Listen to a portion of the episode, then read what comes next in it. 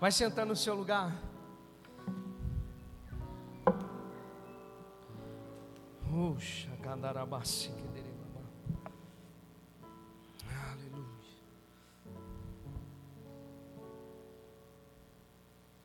Louvado seja o Senhor Jesus. Aleluia. Quantos estão felizes aqui nessa noite?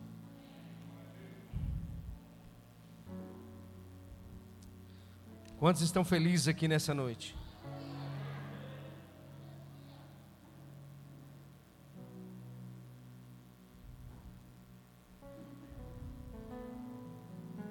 Aleluia. Irmãos,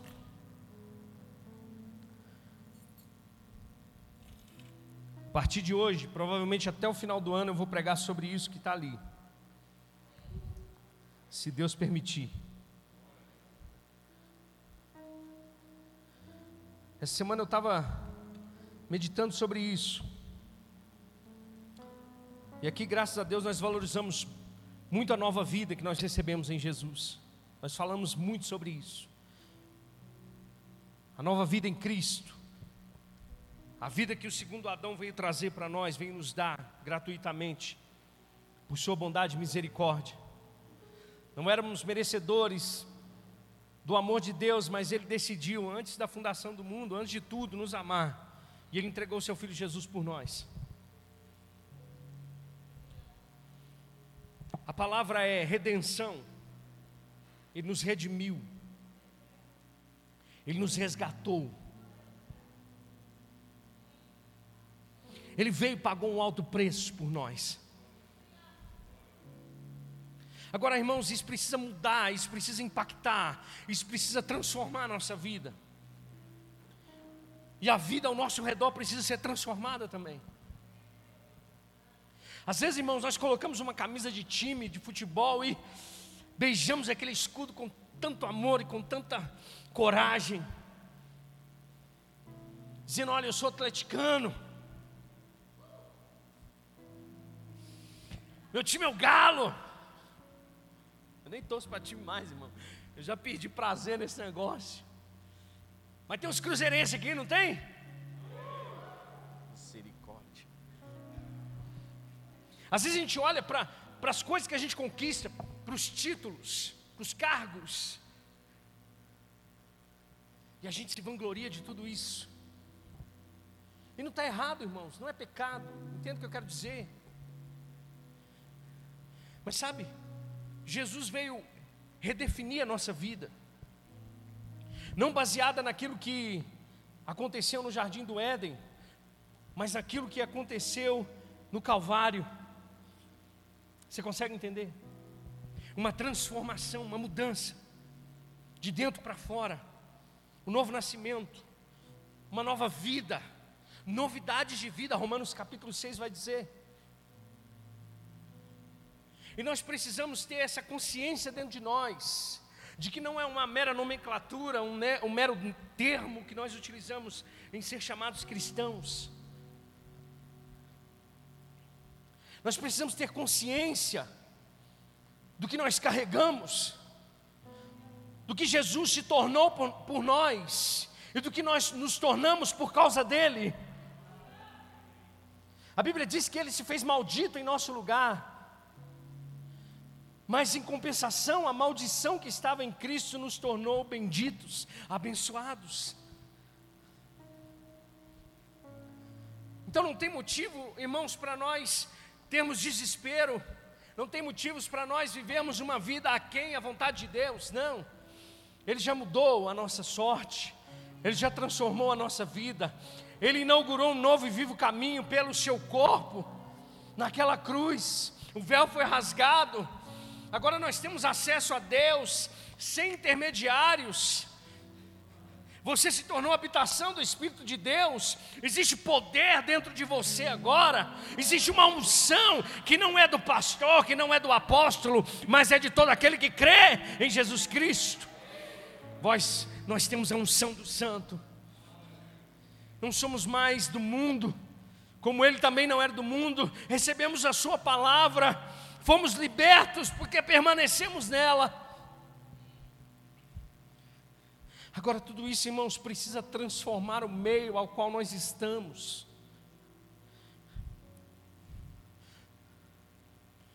Nós estamos perdendo a essência, irmãos, nós estamos perdendo a identidade, nós estamos perdendo, irmãos, o, o fundamental da fé cristã, o ser um cristão, um ser um representante. Charles Spurgeon diz isso para os seus, é, para os seus é, alunos. Não aceitem cargo nenhum a não ser serem embaixadores de Cristo, não se rebaixem. Já parou para pensar que você é um embaixador de Cristo nessa terra? Você sabe como funciona uma embaixada? Uma embaixada é um lugar em outra nação, a qual aqueles que estão ali representam a nação. Nós representamos os céus na terra, nós representamos um reino que não é desse mundo, nós representamos o Deus vivo, irmãos, nós representamos a Jesus de Nazaré, o único Filho de Deus, irmãos, Deus que que, que se tornou carne e habitou no nosso meio.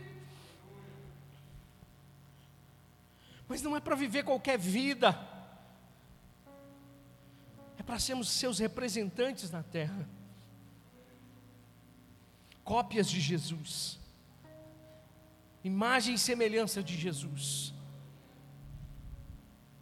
Então nós precisamos bater no peito, sim, não é com um orgulho farisaico, não é com orgulho religioso de que nós somos cristãos, mas é de saber de onde Deus nos tirou e aonde Deus está nos levando.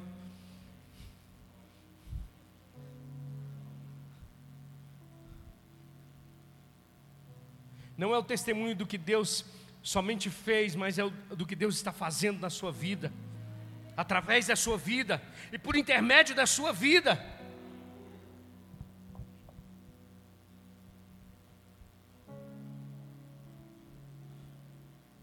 O mundo é uma oposição à igreja. E a igreja foi, e a igreja foi chamada para amar aqueles que estão no mundo. É o nosso papel como cristãos.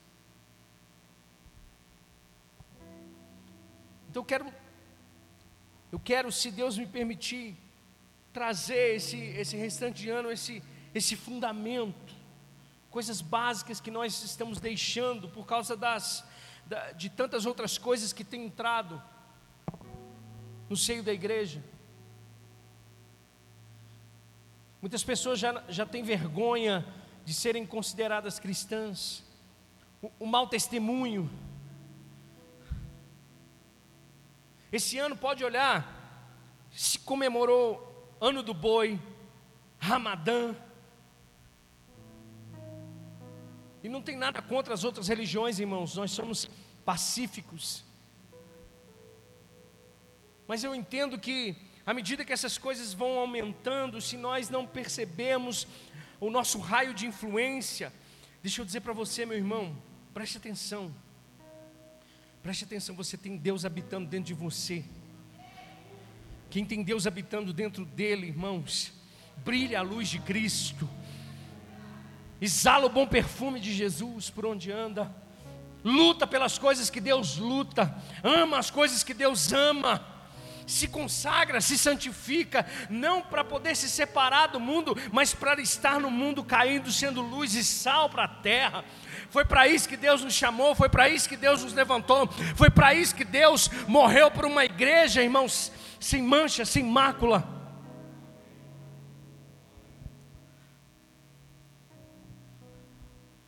É falar mesmo, eu sou um cristão, eu sou uma imitação de Jesus Cristo. Mas não é para bater no peito, é para as pessoas reconhecerem você, dizer, cara, tem alguma coisa diferente na vida desse menino, tem alguma coisa diferente na vida desse homem, tem algo diferente na vida dessa mulher. Existe algo que ele carrega que eu não sei o que é, mas eu quero para mim também.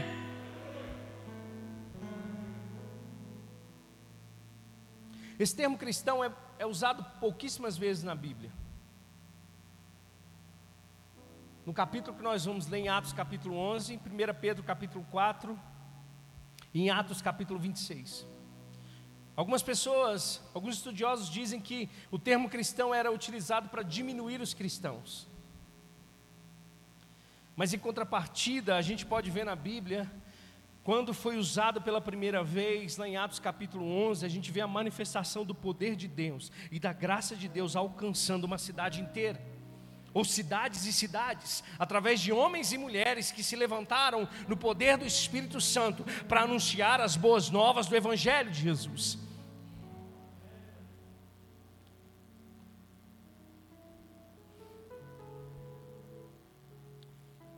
A partir de Atos capítulo 8, quando a morte de Estevão acontece, a perseguição se levanta contra a igreja, a maioria dos discípulos são dispersos por toda a terra. Como um passarinho que, que pega o, o pólen lá na planta e sai disseminando, foi assim que aconteceu. A gente pensa, irmãos, que a perseguição que se levanta contra a igreja se torna uma opositora, mas na realidade ela faz com que a igreja cresça ainda mais. Todo problema que se levanta contra a nossa vida, irmãos, na realidade nada mais é do que um momento para demonstrarmos a fé que nós temos em Deus e ela sendo manifestada através da nossa coragem de se manter posicionados como cristãos.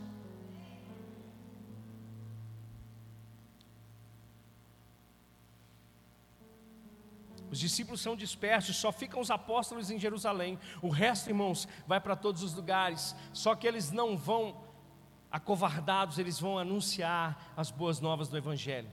Lá em Atos, capítulo de número 8, a Bíblia fala que um homem chamado Filipe, o evangelista transformou a cidade de Samaria através de sinais, prodígios e maravilhas. Coxos eram curados, pessoas endemoniadas eram libertas, pessoas com todo tipo de doenças eram curadas, recebiam a Jesus. A Bíblia diz que Samaria ficou em alegria porque estava recebendo algo novo da parte de Deus, meus irmãos. Um homem cheio do Espírito Santo, fez isso. Quantos estão cheios do Espírito Santo aqui? Alguns, né? Mas eu quero dizer para você, isso não é somente para Felipe, isso é para nós também. Pastor, mas meu raio de influência é tão pequeno, mas é ali que começa. Começou com 120 homens dentro de, um, dentro de, um, de um, um lugar no alto de uma casa, orando, esperando a promessa do Espírito Santo. Aleluia. Atos capítulo 9, aquele que perseguia a igreja é convertido. Saulo. Você consegue ver a graça de Deus? Jesus falou para os discípulos: ficar em Jerusalém até que do alto vocês sejam revestidos de todo poder, para que vocês sejam as minhas testemunhas. Testemunhas. Testemunha. Um cristão é a testemunha de Jesus. Aonde você está, você não testemunha de você, você testemunha de Jesus, do poder de Jesus. Vocês serão minhas testemunhas em Jerusalém, Judéia, Samaria e até os confins da terra.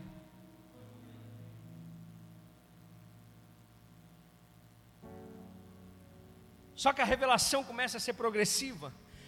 Graças a Deus que a gente vai crescendo e amadurecendo, os discípulos ficaram em Jerusalém tranquilos.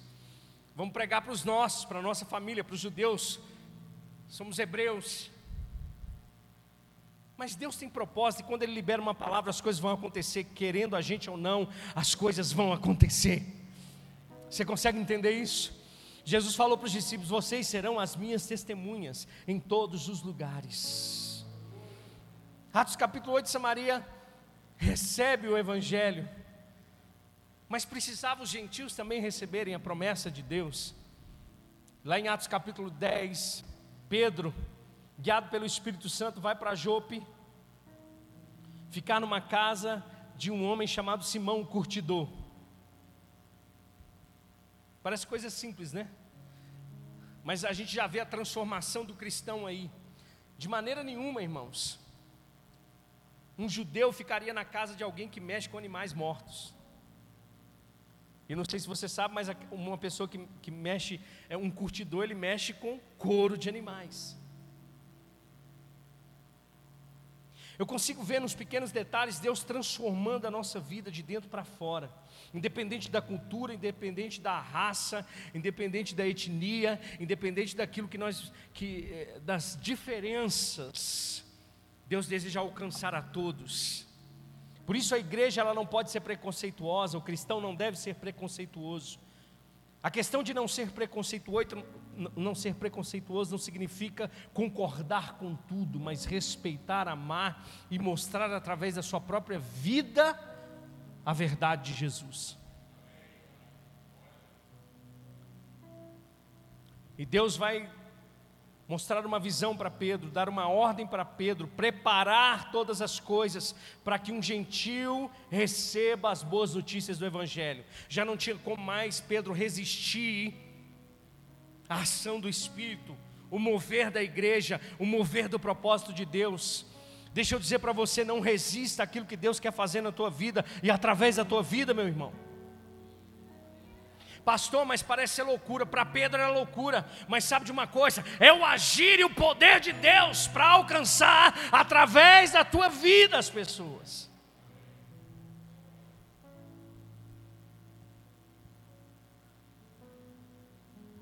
Cornélio estava sendo preparado, um anjo foi até Cornélio e falou: Olha, vai até Jope, tem um camarada lá chamado Pedro, ele vai vir anunciar para você as boas novas do Evangelho. Tudo isso tem a ver com o contexto que nós vamos, que nós vamos falar a partir de hoje. Dessa transformação, desse transtorno no mundo que os cristãos precisam fazer. Mas um transtorno no bom sentido da palavra. É influenciar, é transtornar para o bem, é através da manifestação do amor, da graça daquilo que nós já recebemos de Deus. E Pedro vai até Cesareia e começa a falar do Evangelho para Cornélio e a sua família, mesmo antes dele acabar de falar, o Espírito Santo vem sobre Cornélio e todos aqueles que estavam ali foram cheios do Espírito Santo. Pedro olhou aquela situação e disse: Meu Deus, não tem como negar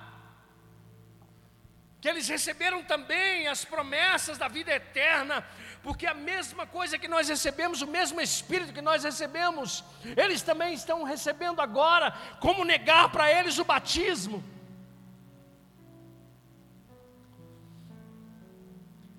Então acontece essa movimentação dos céus na terra, Deus alcançando todas as nações, as culturas, as raças, como Ele tinha prometido.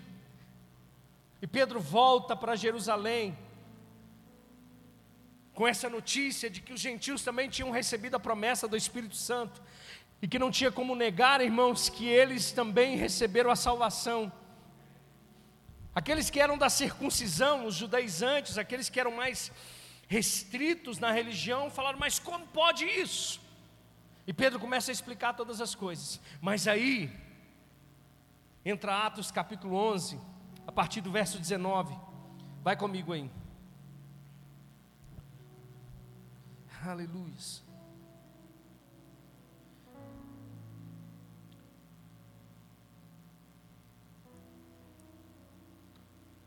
Atos capítulo 11, verso 19.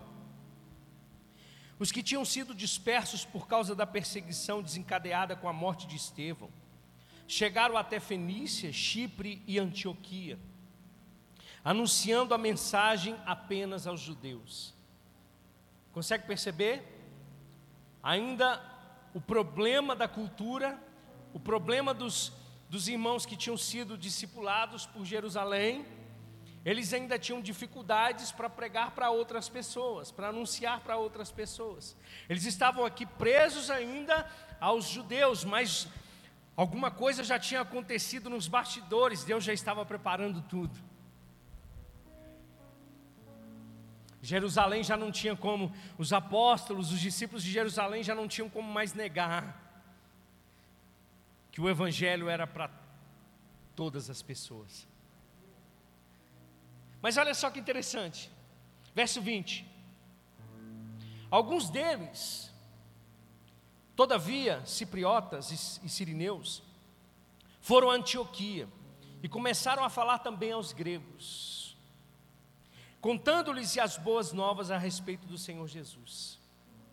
A mão do Senhor estava com eles, e muitos creram e se converteram ao Senhor. Você consegue ver as promessas de Deus se cumprindo?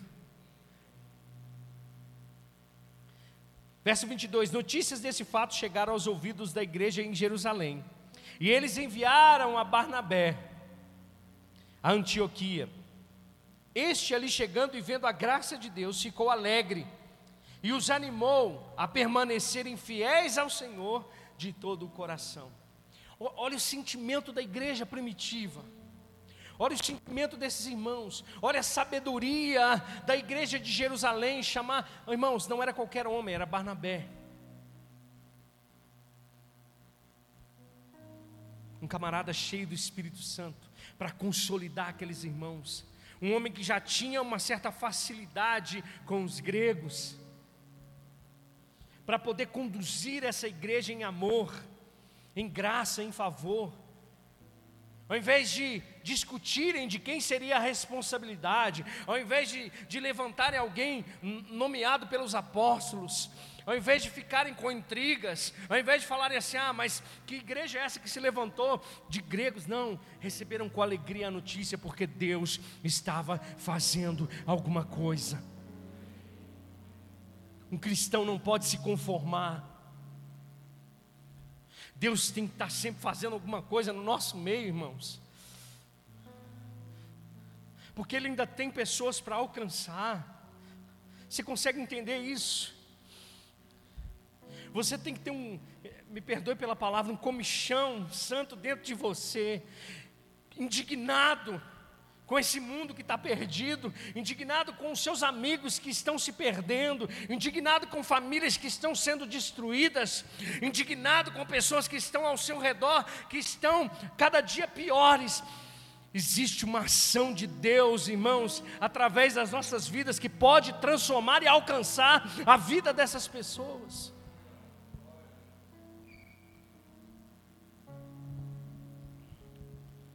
A gente tem que ter uma, uma, a gente não pode se conformar.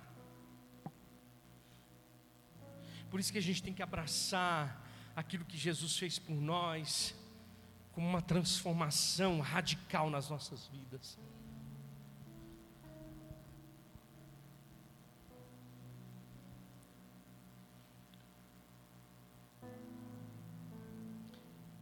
Verso 23: Este ali chegando e vendo a graça de Deus ficou alegre e os animou a permanecerem fiéis ao Senhor de todo o coração. Ele era um homem bom, cheio do Espírito Santo e de fé.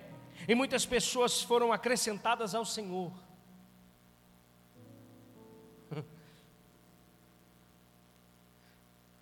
A gente não precisa do esforço do nosso braço.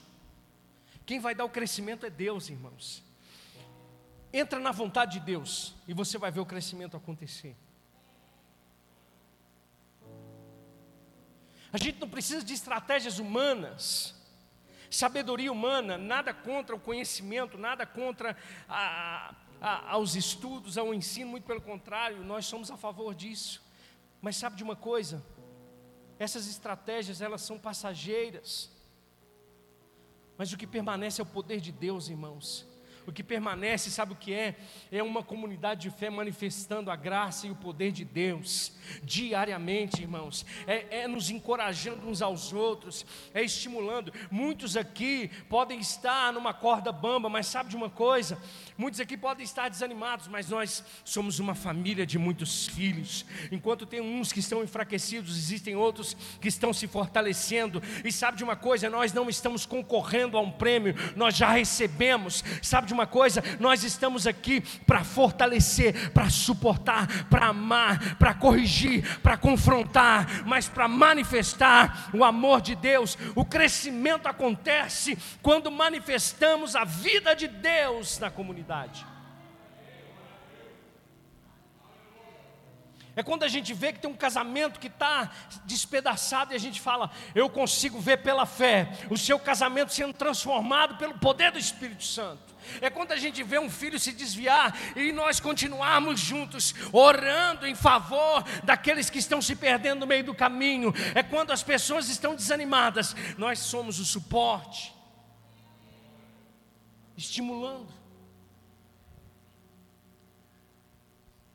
Eu preciso de você, você precisa de mim. Nós precisamos uns dos outros. Verso 25 vai dizer: então Barnabé, olha o coração desse homem.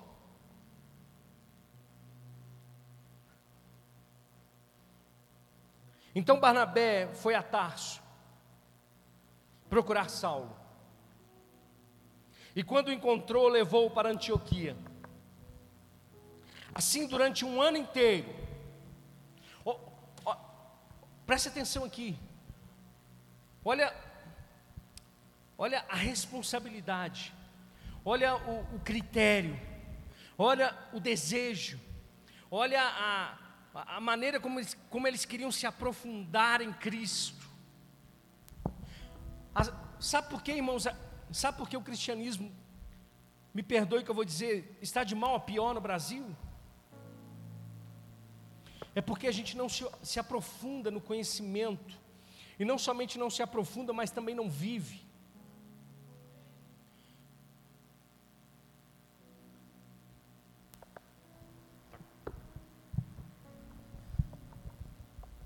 Porque um país de mais de 80% serem cristãos não aumenta a justiça de Deus, aumenta a corrupção, aumenta os assassinatos, aumenta os divórcios entre os cristãos,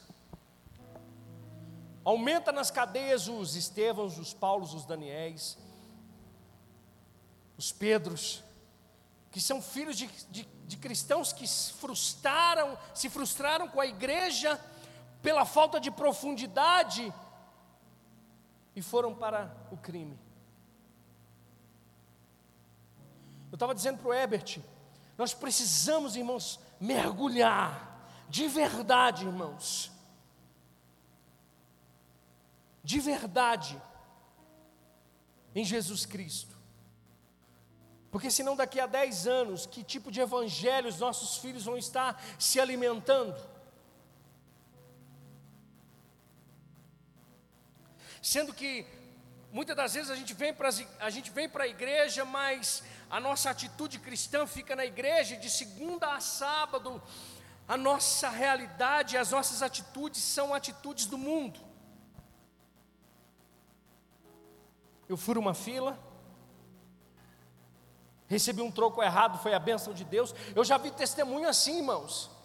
Eu já vi testemunho uma vez de uma, de uma irmã que foi para o altar, pegou o microfone e falou assim: Eu quero testemunhar uma benção de Deus. Eu estava no Carrefour e de repente eu estava lá no meu carro assim, eu vi um carrinho cheio de compras. Lá sem ninguém, eu olhei para um lado, olhei para o outro, falei: é de, é de Deus. Peguei o carrinho, enchi o meu porta-mala. Isso não é testemunho, irmãos, isso é testemunho. Qual que era o procedimento de um cristão genuíno, cheio do Espírito Santo. Eu vou levar esse carrinho para dentro do Carrefour de novo, para poder anunciar que alguém esqueceu. Não é meu, não me pertence.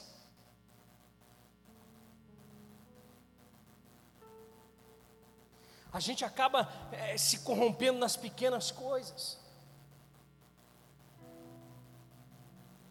E como é que o poder de Deus vai se manifestar, sendo que a gente se corrompe a semana inteira e quer vir no domingo levantar as mãos santas e querer que o poder de Deus caia? Está na hora da gente começar a fazer isso nas nossas vidas, particularmente. É, é, como cristão, examinar a si mesmo, não examinar a vida do outro. A gente às vezes fala ah, tá vendo o casamento do fulano, mas a sua língua tem cinco metros e meio para poder falar do casamento ao invés de ajudar.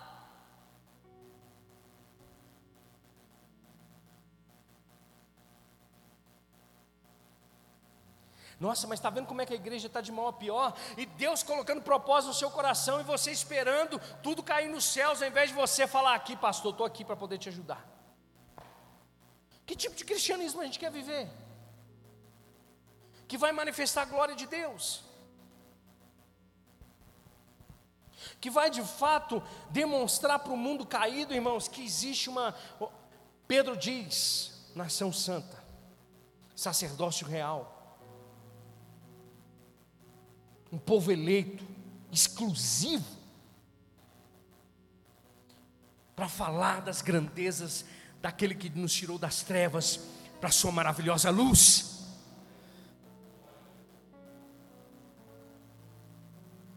A gente não quer transformar a nossa escola. A gente não quer transformar o nosso ambiente de trabalho.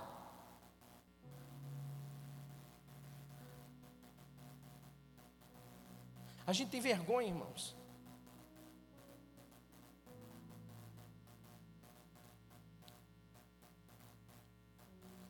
De falar que a gente é cristão. Então eles tinham essa responsabilidade de fundamentar. Saulo Barnabé e Saulo se reuniram com a igreja e ensinaram muitos. Em Antioquia, os discípulos foram pela primeira vez chamados de cristãos. E a partir daqui que a gente começa a nossa jornada.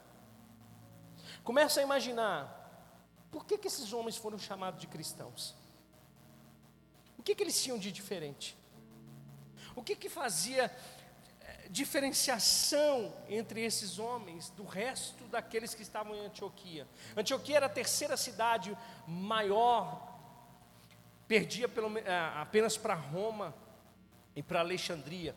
Quase meio milhão de pessoas habitavam naquele lugar. E de repente um grupo de pessoas começaram a viver de maneira diferente. Começaram a ser chamados de cristãos. Qual é o propósito de Deus em, em fazer com que Lucas registrasse isso para nós? É porque o propósito da redenção é resgatar o homem para aquilo que deveria ser desde o princípio a sua originalidade, a imagem e semelhança de Deus. Deixa eu dizer para você, você, querendo ou não, é imagem e semelhança de Deus.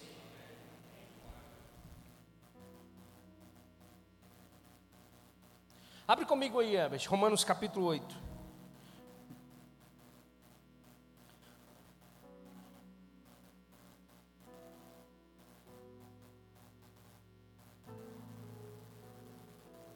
Verso 28.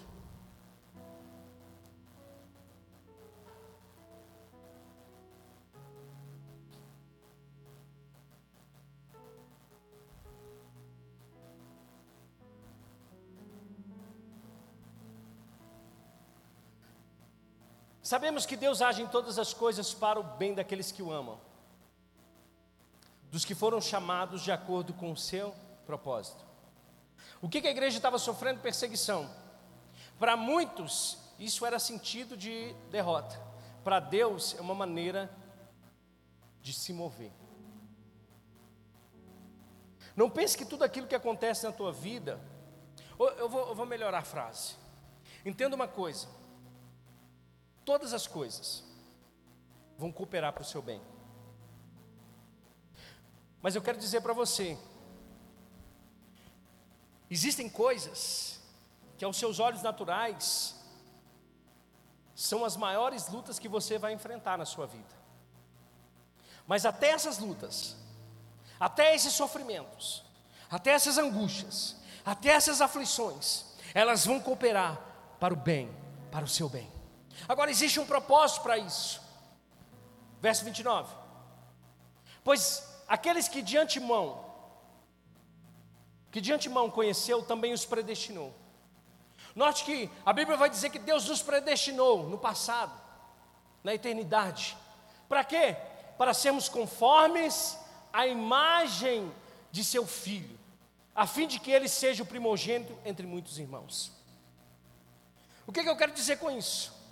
Por que, que Deus colocou isso aqui para nós, eles foram chamados a primeira vez cristãos. É porque Deus quer colocar em nós, injetar em nós, imprimir em nós a identidade de Cristo.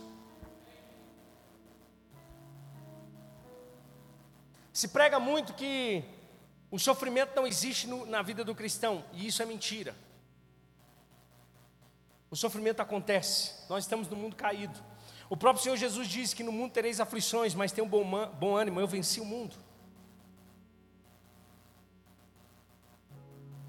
Olhe as circunstâncias que você, que você está vivendo hoje e comece a pensar e a ter convicção no teu coração de que até essas coisas vão cooperar para o seu bem. Tudo isso é para a transformação de cada um de nós.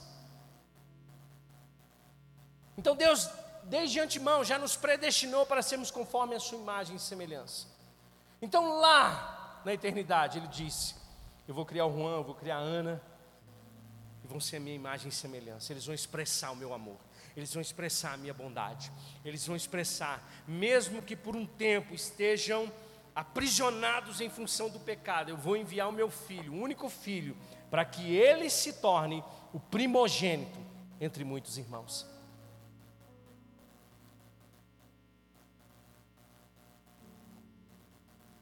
Agora abre comigo em 2, em 2 Coríntios 3,17, por favor.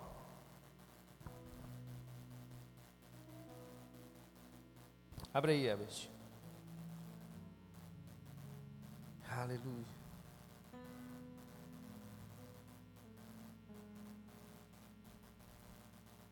Agora, olha o que Deus está fazendo conosco. Ora, o Senhor é o Espírito, e onde está o Espírito do Senhor, ali há liberdade verso 18. E todos nós, que com a face descoberta contemplamos a glória do Senhor, segundo a Sua imagem, estamos sendo transformados. Note que lá em Romanos diz que nós fomos. Paulo escrevendo aos Coríntios diz que nós estamos sendo transformados. Qual que é o propósito de Jesus em colocar aqui que eles foram chamados cristãos pela primeira vez? é para imprimir em nós essa identidade de que nós também somos filhos de Deus, de que nós também somos representantes de um reino, de que nós também nos tornamos embaixadores de Cristo, de que nós também, irmãos, temos uma responsabilidade. Sabe, eu não gosto do, do, do daquilo que se prega, que se joga a responsabilidade somente para Deus. Deixa eu dizer para você, o que Deus tinha que fazer, Ele já fez na cruz do Calvário. Agora, cada um de nós tem uma responsabilidade nessa terra você tem um boleto que está nas tuas mãos.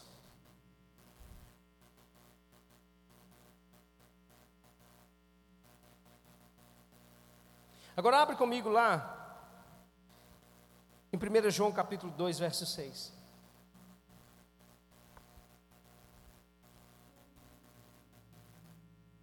A gente já vai terminar, viu, irmãos? Daqui meia hora. A gente saiu da roxa, né? Estou brincando, irmãos. Vai dar tudo certo. Segura aí, tá? A gente começou um segundo culto agora. Tô brincando, irmãos. Vigia. E todos nós. Não, não é isso aí não, irmãos. Deixa eu ler aqui. 1 João capítulo 2, verso 6. Perdão. 1 João 3, 2. 1 João 3, 2. Abre aí. Qual é o propósito de termos essa consciência de que somos cristãos? De que somos cristãos. 1 João 3, 2. Amados. Agora o que? Nós o que somos? Filhos de Deus. E ainda não se manifestou o que havemos de ser. Olha só, João, João faz uma bagunça santa. Irmãos, nós sabemos que nós somos filhos de Deus, mas também não sabemos o que nós seremos. Só sei de uma coisa, mas sabemos que quando ele se manifestar, ele quem, irmãos? Ele quem? Ele quem? Quando Jesus se manifestar, o que, que nós vamos ser? Semelhantes a Ele. Então não tem como fugir. Na eternidade Deus falou e predestinou. No presente Deus está fazendo. E lá no futuro, quando Deus se manifestar através de Jesus, nós seremos. Então, irmãos, nós somos cristãos, filhos de Deus, filhos da luz.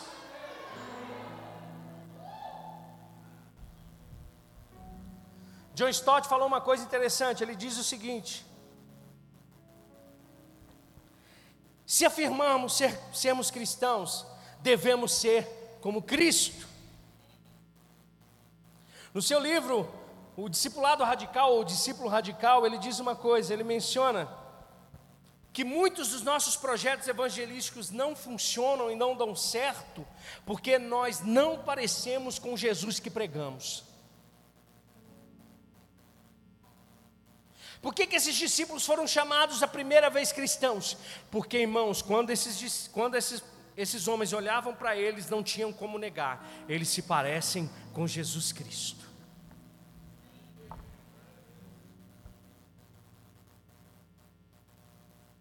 Como é que você consegue calcular que meia dúzia de homens ganha uma cidade de 500 mil pessoas, irmãos? E a gente não consegue pregar para os vizinhos, porque a gente fica com raiva dos batuques dele, dos funk, dos, dos pancadão, dos, dos, da sofrência. A gente passa com cara emburrada, a gente fica com raiva.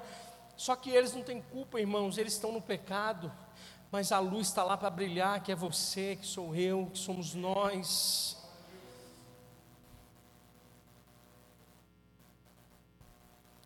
Aonde que esse povo está pedindo socorro que não é na igreja, irmãos?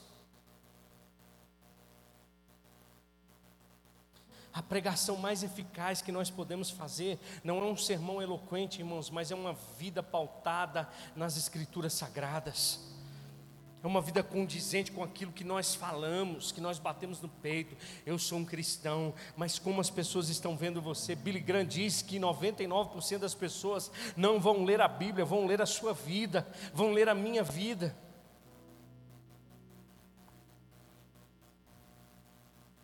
Nós somos a imagem de Jesus. Lá nesse próprio livro, o discípulo radical, ele conta uma história de um professor hindu na Índia, obviamente, que identificou entre os seus alunos um cristão e ele disse: Olha, se vocês fossem realmente cristãos como Jesus, a Índia já estava aos pés do cristianismo.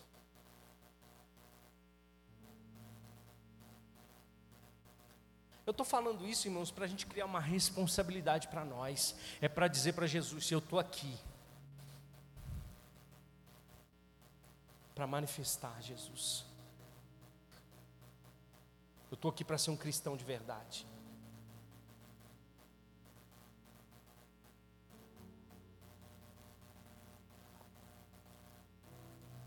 Aí você pode dizer assim, pastor, mas é, é muita disparidade, porque os discípulos lá no início existia um poder sobrenatural sobre eles que cessou, irmãos, que cessou que nada, isso é conversa do diabo. O Espírito Santo continua aqui, o poder de Deus continua disponível. Aí você pode falar, pastor, mas não tem como comparar a vida de Jesus com a minha vida de um pobre, miserável, cego e nu. Eu, eu, eu posso ler um negócio aqui? Posso? Posso ou não? William Tempe diz o seguinte: ele, ele costuma, costumava ilustrar essa disparidade que muitas das vezes nós comparamos, mas era Jesus. Jesus é o Filho de Deus. Ele costuma dizer, ele costuma, costumava comparar isso com, uma, com a vida de Shakespeare ou com as obras de Shakespeare. Ele diz o seguinte: não adianta me dar uma peça como a de Hamlet e me dizer para escrever algo assim. Shakespeare podia fazer isso, eu não posso. E não adianta me mostrar uma vida como a de Jesus e me dizer para viver como Ele. Aí ele continua dizendo: Jesus era capaz, eu, porém, não sou. Aí ele conclui: Porém, se o gênio de, Shakespeare pudesse vir morar em mim, então eu poderia escrever as peças como as dele. E se o Espírito de Jesus pudesse vir morar em mim, então eu viveria a vida como a vida dele.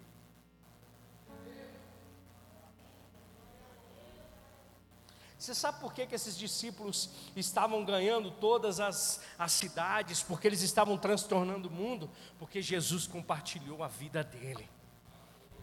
Está vendo como é que isso não empolga? Isso não empolga crente, irmãos. Isso devia empolgar crente. Eu tenho a vida de Deus em mim. A gente não canta, eu tenho a vida de Deus em mim, eu tenho. Dá para cantar essa música? Não sei, dá? Você põe esses meninos na rua. Vem, vem o louvor para cá para cima, vem cá. Deixa eu dizer para você. Vamos parar de dar desculpa. E a partir de hoje, vamos começar a viver como cristão de verdade. Sim ou não? Você tem o um Espírito Santo habitando dentro de você. Habitando dentro de você. Ele te predestinou, Ele está te transformando e Ele continua fazendo até a vinda dele. Quantos cristãos nós temos aqui nessa noite? Quantos homens e mulheres cheios do Espírito Santo nós temos aqui nessa noite? Pé comigo. Eu só preciso fazer um apelo aqui nessa noite. Tem alguém aqui que quer receber Jesus como Senhor e Salvador?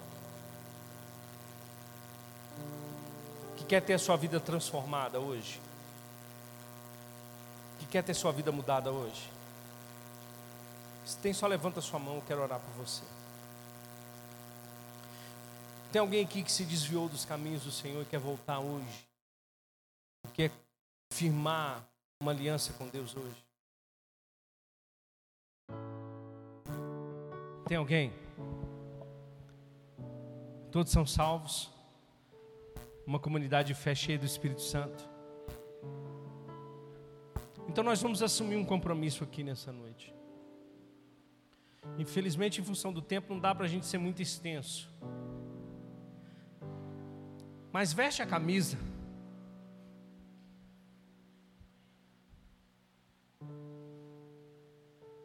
Veste a camisa de Jesus lá na sua escola, lá na sua faculdade, lá no seu trabalho, na sua empresa. Irmãos, deixa eu dizer para você o que Deus tem para fazer. E eu creio, irmãos, numa geração que vai transtornar esse mundo mesmo. Eu creio em homens e mulheres que Deus está levantando nesse tempo, irmãos, com uma sabedoria, com uma graça que vai manifestar o poder e a glória de Deus de uma forma poderosa, irmãos, em áreas, irmãos, que nós precisamos ocupar como filhos de Deus. Não para que a glória seja nossa, mas para que a glória seja de Jesus. Você consegue entender isso? Você precisa ser ousado, irmão. Você precisa ter coragem de entrar nesse lugar e dizer: Senhor, eu quero entrar nesse lugar, eu quero entrar nesse lugar de manifestação da tua glória, de ser aquele que realmente vai ser considerado, irmão, vai ser considerado pelos outros, a minha casa, o meu casamento, a minha família. Você está comigo? Lute pela sua casa, meu irmão.